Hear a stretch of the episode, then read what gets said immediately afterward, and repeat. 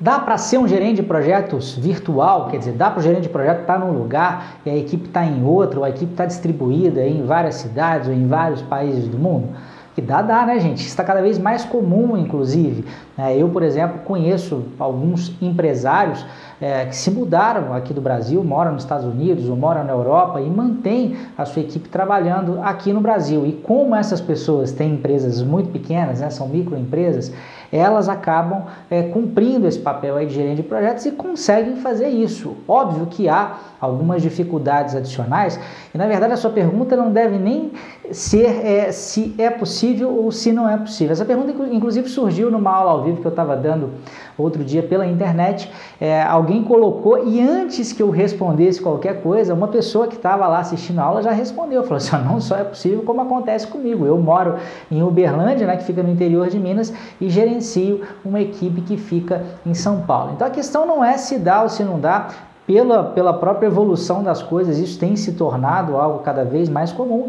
Obviamente, isso traz algumas dificuldades adicionais, a gente tem que saber Uh, como lidar com elas, né? A principal, né? Eu acho que tudo no fim das contas acaba se traduzindo numa dificuldade maior de comunicação com a equipe, porque você não está do lado das pessoas, né? Você não está ali uh, uh, vendo uma série de coisas que naturalmente já te trariam uma série de informações. Então você não sabe se, se a pessoa está bem, né? se ela está bem de saúde, se ela está bem emocionalmente, se ela está com algum tipo de problema em casa, o que você tem que fazer para motivar essas pessoas. Além disso, aquela comunicação mais quente, né? a comunicação cara a cara, a comunicação boca a boca, ela acaba ficando muito prejudicada e isso faz com que você tenha que dar ainda mais atenção ao planejamento das comunicações. Essa que é uma área tão importante dentro do PMBOK, ela merece, nesses casos, ainda mais atenção. E normalmente a gente vai se valer também do uso de ferramentas colaborativas, né? Que justamente pelo fato disso ter se tornado cada vez mais comum,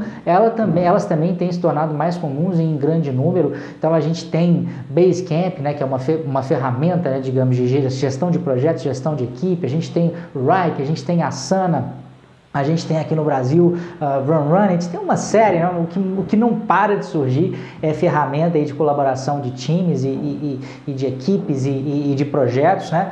É, a gente Teve, teve mais recentemente, não é tão nova assim, né? Mas uma ferramenta muito usada é o Slack, que na verdade ela cria canais, ela não cria tarefas, assim como as outras ferramentas aí de gestão de projetos. Tá meio barulhenta aqui hoje, vocês não reparem não, tá gente? A gente continua gravando assim mesmo.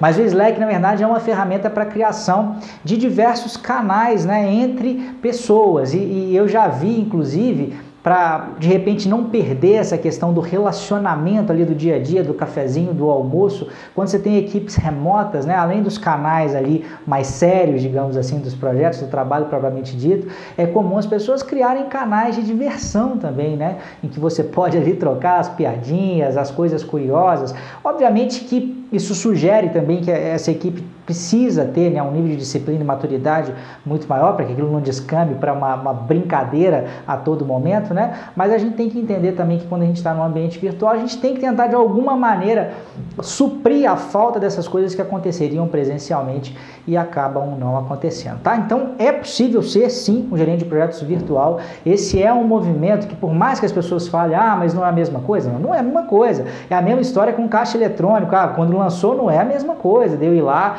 e, e, conversar com a pessoa. Né? Cada vez mais a gente tem, você viaja, por exemplo, para fora do Brasil, não existe frentista, não existe mais pessoas tomando conta de uma série de coisas e de fato não é a mesma coisa. A princípio a gente se assusta né, com a falta desse contato humano.